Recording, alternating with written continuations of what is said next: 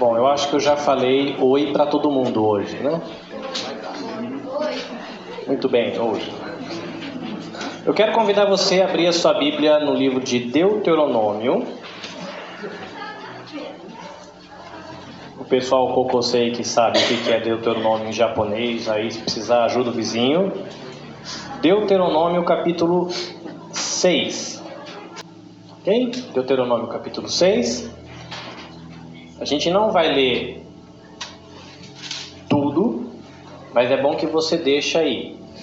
É, Deuteronômio é uma repetição da lei, porque o povo tinha saído lá do Egito, tinha chegado quase na terra que Deus tinha dado de presente para Abraão. E antes de entrar, eles renovaram o compromisso deles com Deus. Então Deus ele renova esse compromisso com esse povo, fala: olha, eu vou cuidar de vocês, eu vou abençoar, só que vocês têm que me obedecer, vocês têm que me respeitar. Se vocês me respeitarem, eu continuo cuidando de vocês. Se vocês me desobedecerem, me deixarem, me trocarem por outro Deus, como vocês são o meu povo, eu vou puxar a orelha de vocês, deixar de castigo, para que vocês se arrependam e volte. Então, como era uma renovação desse compromisso, teve esse compromisso primeiro lá no Êxodo, como estava renovando, a lei ela é repetida em Deuteronômio. Então, tem coisas que você vai encontrar em Êxodo, talvez em Levítico, que é quando você for ler Deuteronômio, você fala: olha, está repetindo. É por causa dessa renovação da lei. Eu pedi para você abrir no capítulo 6, certo? Coloca o seu dedinho no capítulo 6, mas tenta chegar no capítulo 11, sem perder o capítulo 6.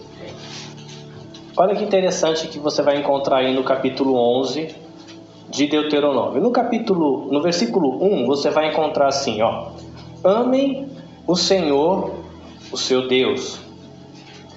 Dá uma olhadinha no versículo 8. Obedeçam, portanto, toda a lei. Então, amar, obedecer, Aí você tem no versículo 18: Gravem estas minhas palavras no coração e na mente. Versículo 19: Ensine-as aos seus filhos. Tá? Então vamos lá? Amar, obedecer, guardar no coração ensinar aos seus filhos. Vamos voltar lá para o capítulo 6? Você vai ter aqui no começo estes são os decretos e as ordenanças. Versículo 3: Ouça e obedeça.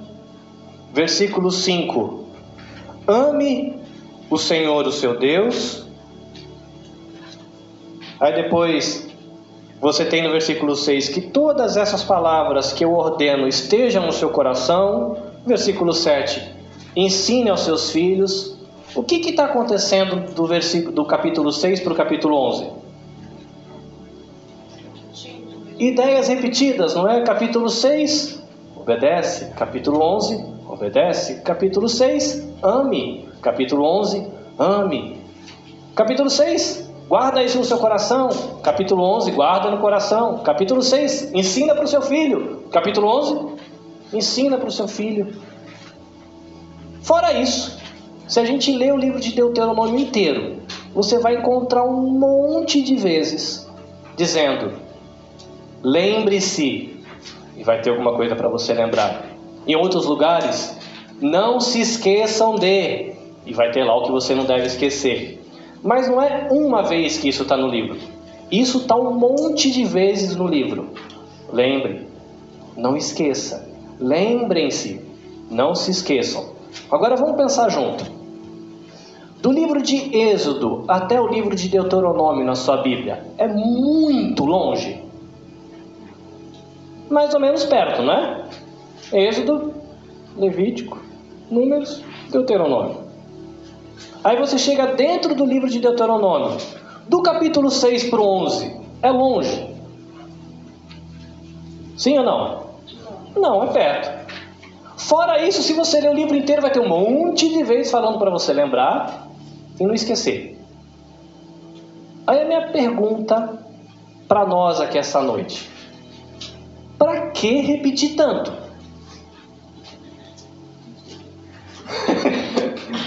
Dá uma olhadinha no capítulo 6, no versículo 12. O versículo 12 do capítulo 6 diz assim: Tenham cuidado, não esqueçam o Senhor que os tirou do Egito, da terra da escravidão. Você vai perceber que na folha que você recebeu tem aí Deuteronômio 6,12 e um espacinho branco. Certo? Então, para que repetir tanto?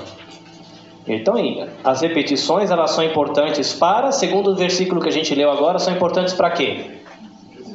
Para não esquecer. Então, Deus ele sabe que a gente tem uma tendência a esquecer. Então ele fala: tenham cuidado. Não se esqueçam do Senhor que tirou vocês do Egito. E é engraçado, porque imagina você morando num lugar que Deus deu de presente para a sua família e você ainda tem que tomar cuidado para não esquecer, porque você pode esquecer. É muito curioso isso. Mas não é só isso. Versículo 20 e 21 do capítulo 6 também. No futuro, quando seus filhos lhes perguntarem o que significam esses preceitos, decretos e ordenanças que o Senhor, o nosso Deus, ordenou a vocês? Vocês lhe responderão: Nós somos escravos do Faraó no Egito, mas o Senhor nos tirou de lá com mão poderosa. Então, repetir as coisas, primeiro, é importante para a gente não esquecer. E a segunda coisa, que é importante para ensinar para quem não sabe. Porque se você repete, quando repetiu, a pessoa que não ouviu da primeira vez, ouve da segunda e aprende. Quando repetir de novo, essas duas vão lembrar e talvez algum outro vai aprender. Então as repetições elas são importantes porque ajudam a gente a não esquecer, para quem já sabe. E as repetições elas são importantes porque ensinam para quem ainda não sabe.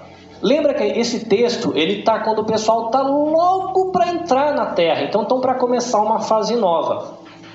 A gente está estudando Deuteronômio desde o finalzinho do ano passado.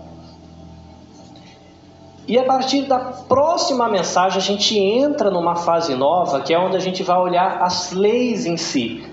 A gente tem conversado sobre o povo, sobre o livro todo, sobre a graça, sobre um monte de coisa. E a gente vai entrar numa nova fase. Só que como já faz seis meses que a gente está estudando, é possível que a gente tenha esquecido algumas coisas importantes antes de chegar nas leis?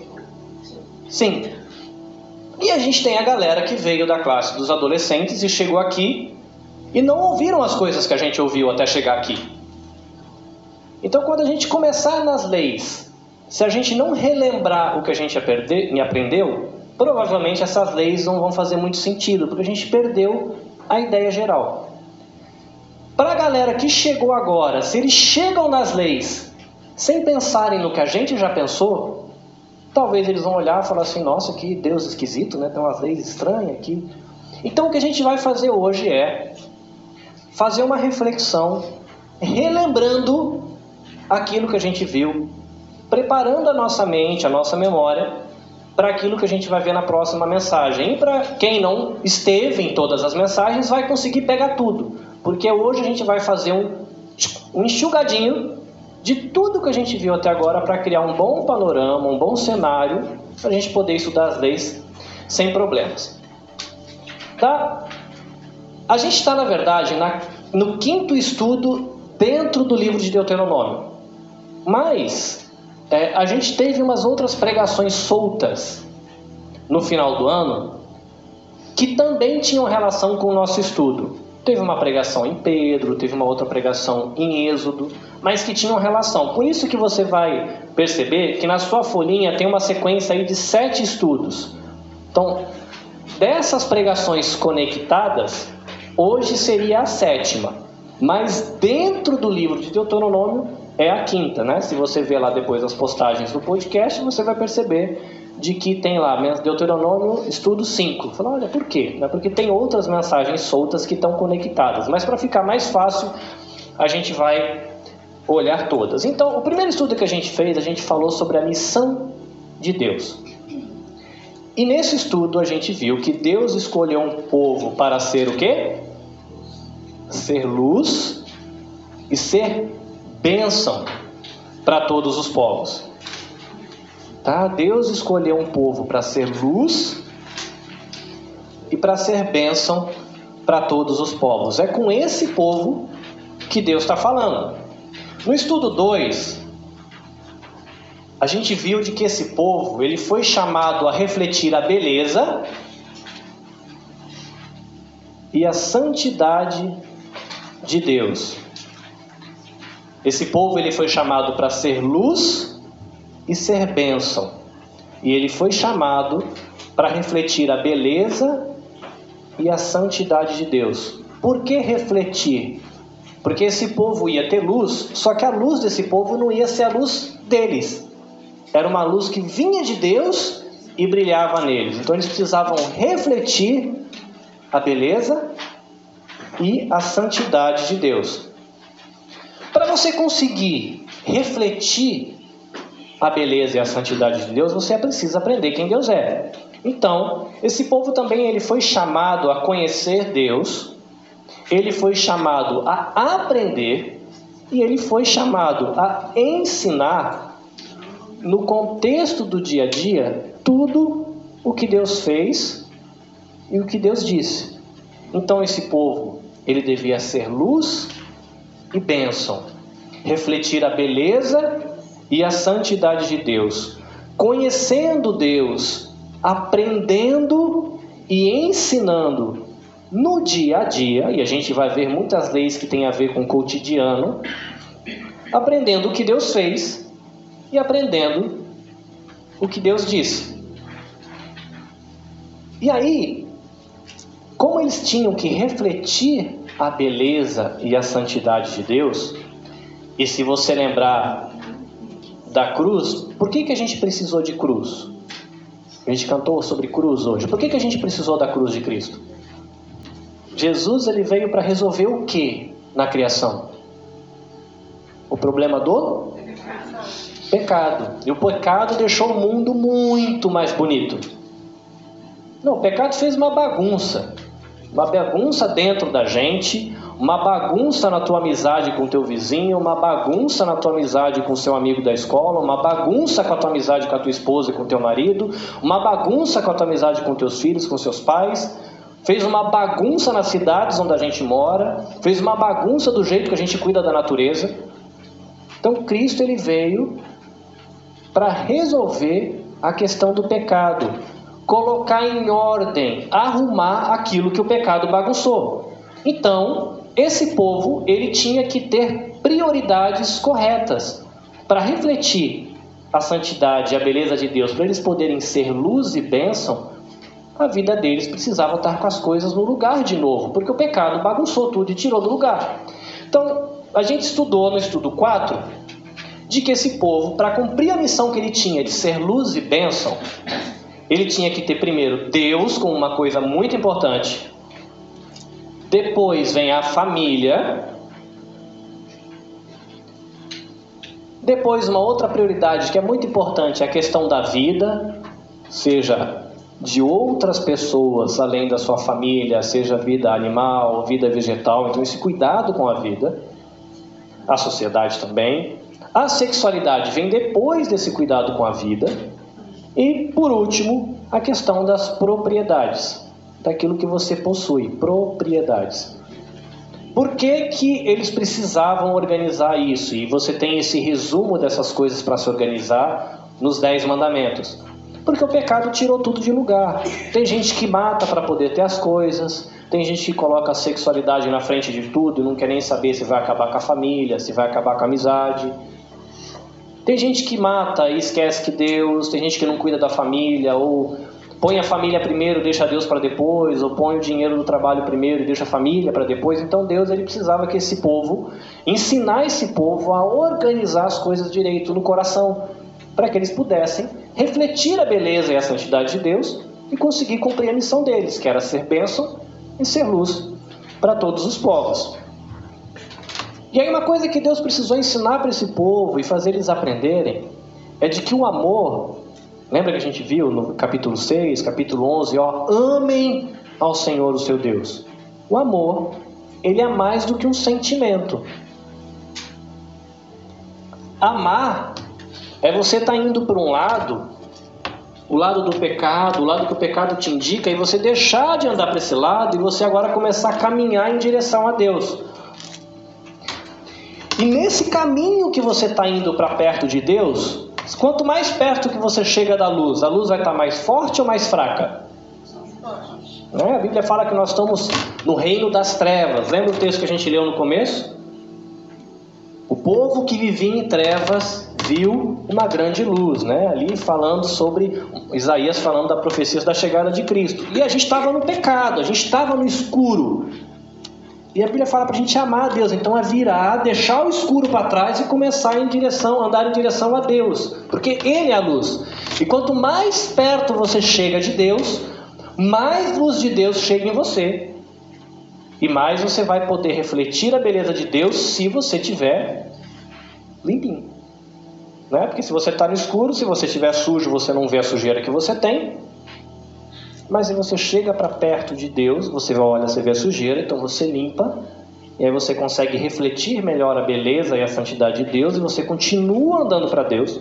Então é Deus, para que esse povo pudesse cumprir a missão deles, para ser luz e bênção, refletindo a beleza e a santidade de Deus, eles precisavam sempre, todo dia, aprender e ensinar o que Deus fez e o que Deus disse, organizar no coração o que é mais importante primeiro, o que é menos importante depois, Deus, família, vida, sexo e propriedades. E lembrar de que amar não é só um sentimento. Amar é um sentimento e é você caminhar em direção a Deus e você se deixar transformar nesse caminho. Deixar Deus mudar você enquanto você está andando para Ele. Porque tem gente que fala assim: não, eu quero andar para Deus, desde que seja bem devagarinho e Ele não mexa em nada na minha vida. Porque eu já nasci bonito, eu já nasci certinho, então eu não preciso que Deus fique mexendo em nada, porque eu já sei muito bem o que fazer. Mas a, o livro de Deuteronômio vai lembrar esse povo de que amar é você caminhar para Deus e deixar Deus mexer com você, mudando você nesse caminho que você está chegando mais perto dele. A luz dele vai ficar mais forte, você vai brilhar mais por causa da luz dele e vai poder ser bênção e luz no meio das nações. A gente estudou no último estudo de que Deus não muda, e por isso os princípios que a gente encontra na lei, os princípios que a gente encontra na lei de Moisés e a graça de Deus, elas estão presentes desde Gênesis até Apocalipse. Os princípios encontrados na lei de Moisés e a graça de Deus estão presentes desde Gênesis até Apocalipse. E por que é importante a gente pensar nisso? De que os princípios que estão na lei de Moisés ainda chegam até hoje e de que a graça de Deus estava presente desde lá de trás até agora. É importante porque quando a gente lê, por exemplo, uma lei que vai dizer para você assim: não mude a cerca do seu terreno. Para quem tem um sítio no Brasil, para quem tem uma fazenda no Brasil, talvez a pessoa leia esse texto e fale: Ah, eu tenho uma fazenda, então eu não posso pegar. Mas você tem sítio e fazenda aqui no Japão? No máximo você vai ter uma hortinha na varanda da sua casa. Aí você vai olhar para aquela lei que está em Deuteronômio, fala: Poxa vida, se Deus escreveu a Bíblia para chegar até o ano 2019, por que, que ele já não tirou isso lá desde o começo? Que aí eu não precisava perder tempo lendo isso, porque o pessoal da igreja ainda fala que eu tenho que ler a Bíblia toda e ainda tem esse versículo que não serve para nada. Mas a Bíblia diz que toda a escritura é útil. Fala, mas como é que mudar a cerca vai ser útil para mim? Mudar a cerca da onde? Não tem cerca nenhuma a mudar. Aí você vê que tem uma lei, que a lei em si você fala, mas a lei não fala nada para mim. Eu estou seguindo Jesus aqui no Japão. O que, que tem a ver a cerca? Eu não quero saber da cerca. Mas tem um princípio por trás. Respeite aquilo que é do outro. Fala, ah, não, verdade, é isso eu consigo fazer seguindo Jesus aqui no Japão. Eu não preciso mudar a cerca. Mas quando eu leio que mudar a cerca é você tirar o que é do outro e não é seu, para você ficar com mais, ah, isso eu consigo fazer aqui. Né? Porque você pode ir na hora do lanche, você ganha um pão, você come metade do amigo. Você pode na hora do zangueô dar um chute pro amigo e ficar com o zangueô dele. E você consegue, sem mudar a cerca, pegar o que é do outro para você ficar com mais. Então a gente tem que aprender quando a gente está lendo o livro de Deuteronômio, de que os princípios que Deus colocou nessas leis, e tem umas leis que pra gente é meio esquisitona mesmo. A gente vai ler uns negócios que a gente vai falar assim, ai caramba, a gente tem que fazer essa pergunta: qual é o princípio que está por trás? Tem uma lei, se eu não me engano, ela está em Deuteronômio também, eu tenho que conferir, mas por exemplo, tem uma lei que ela fala assim: quando você tiver com dor de barriga e você precisar fazer as suas necessidades, cava um buraco, faz e tampa. Fala, poxa vida, Deus que sabe de tanta coisa, ele não sabia que eu ia inventar a privada? O que, que eu vou fazer com uma lei que fala para a gente não fazer sujeira na rua? Eu não faço na privada, eu faço no banheiro do combine, não preciso cavar buraco para fazer nada. Mas agora imagina naquela época que não tinha privada. Naquela época que não tinha água encanada. Imagina se todo mundo resolvesse fazer o número 2 na rua.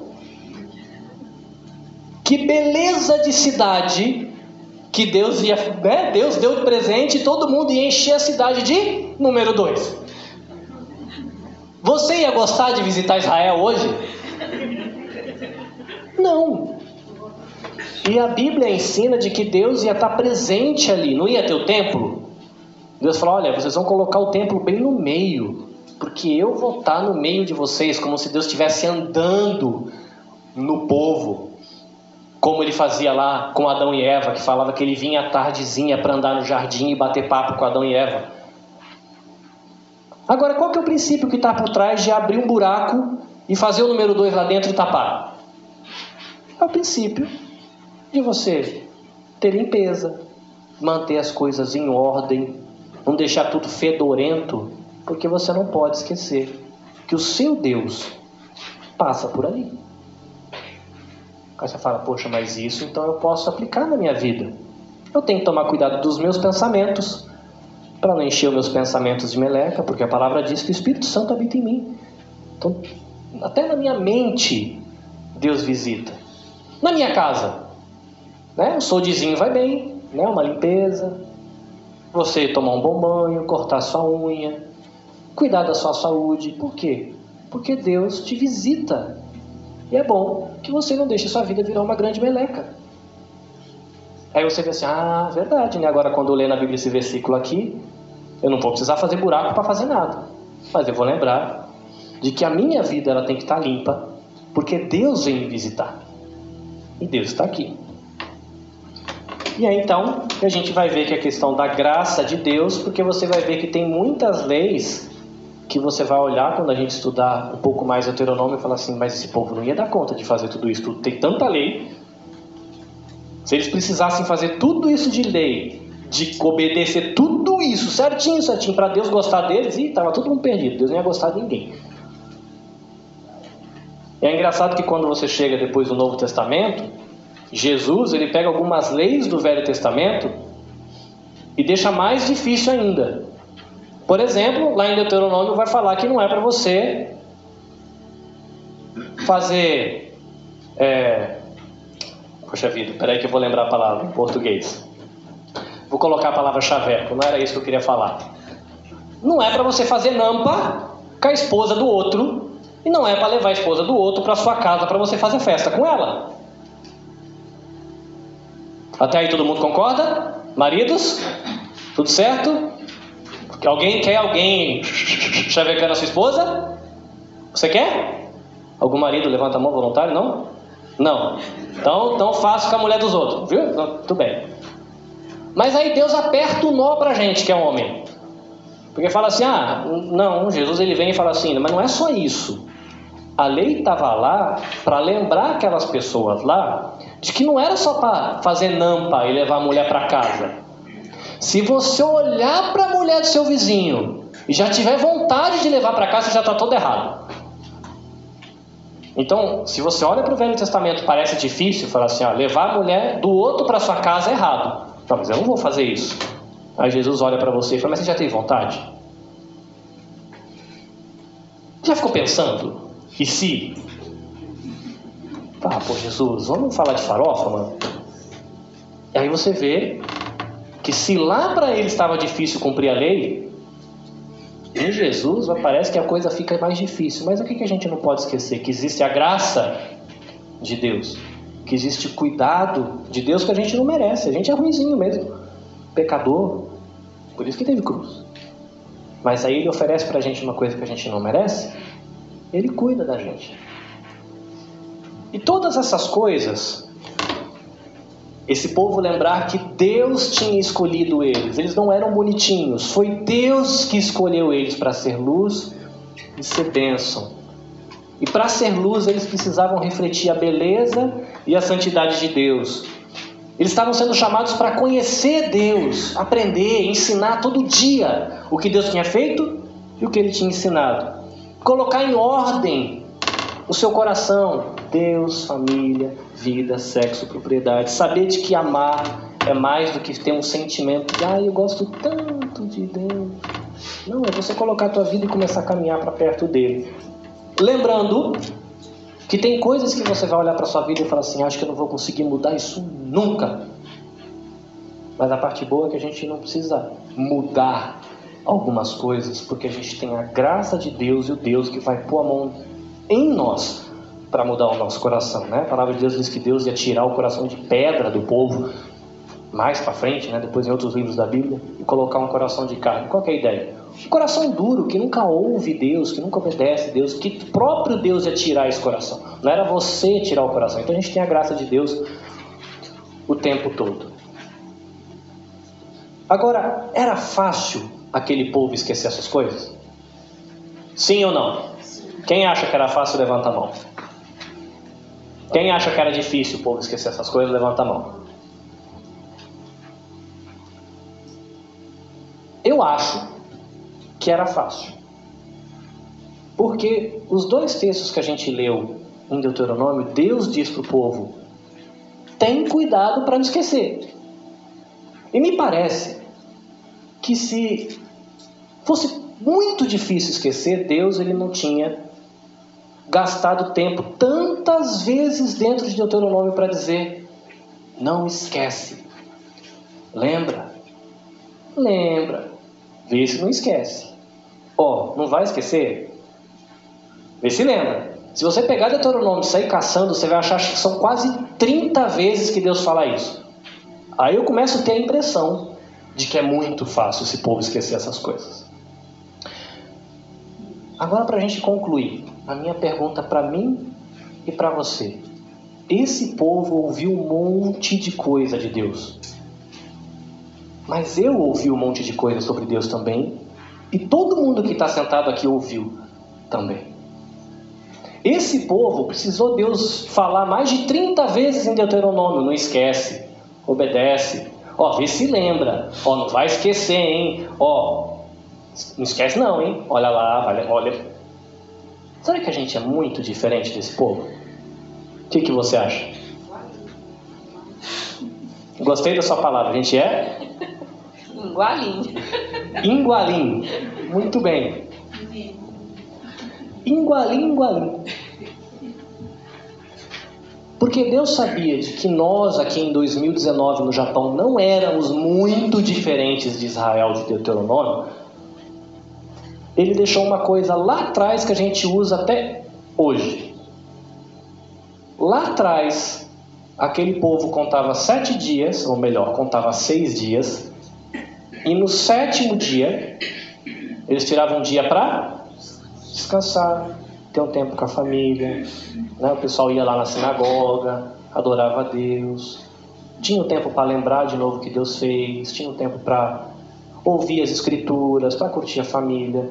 E a gente? A gente trabalha segunda, terça, quarta, quinta, no misericórdia, sábado, E aí no domingo a gente descansa. Né? Eu sei que tem alguns irmãos que precisam batalhar no domingão também. Mas o conselho de Deus é que nós trabalhemos seis, descanse um. Se tiver a bênção de descansar dois, melhor, né? Tem gente que pode descansar dois, né? Mas a gente trabalha seis e descansa um.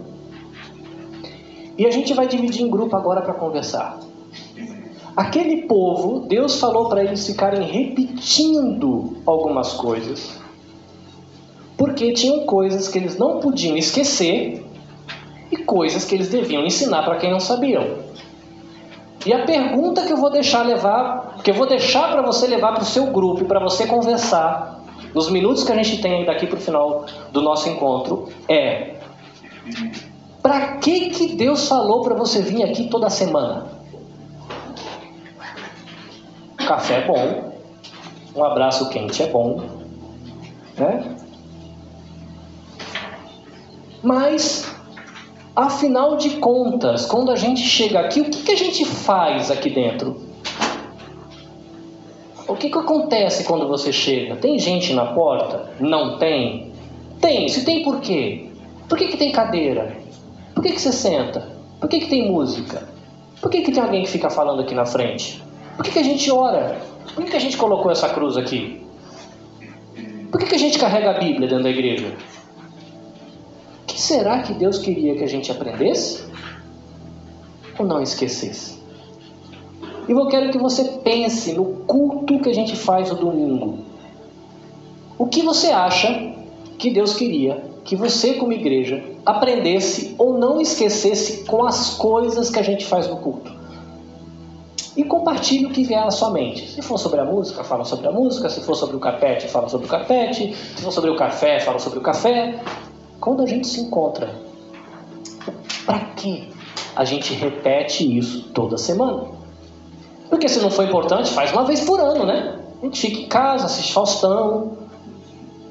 Mas para que toda semana? Porque Deus pediu para a gente guardar um dia toda semana e se reunir com o povo de Deus.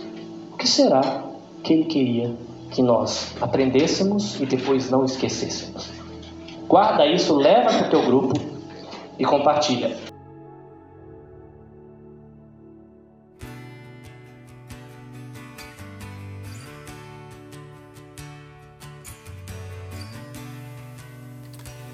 É isso aí, estudante. Mais uma edição do Escola Bíblica Vida Nova e fica aí para você um pouquinho daquilo que a gente conversa quando a gente se encontra na Igreja Evangélica Vida Nova na cidade de Toyohashi.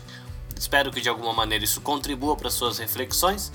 Faça você pensar quando você se reúne com a tua igreja, quando você se reúne com o seu grupo de discipulado, quando você se reúne em casas para uma reunião de oração ou para estudos bíblicos, o que será que Deus queria ensinar para gente com essa periodicidade dos nossos encontros e com as coisas que a gente faz no encontro. Né? Cantamos juntos, oramos juntos, oramos uns pelos outros, lemos a Bíblia no nosso idioma, né? compartilhamos dificuldades, alegrias, né? o que, que Deus tinha para ensinar para gente. Fica aí a reflexão, tenha uma boa semana, Deus abençoe você. Para gente que está aqui no Japão, curtam o feriado do Golden Week com a família, com os amigos, com o povo de Deus e até a próxima edição do Escola Bíblica Vida Nova.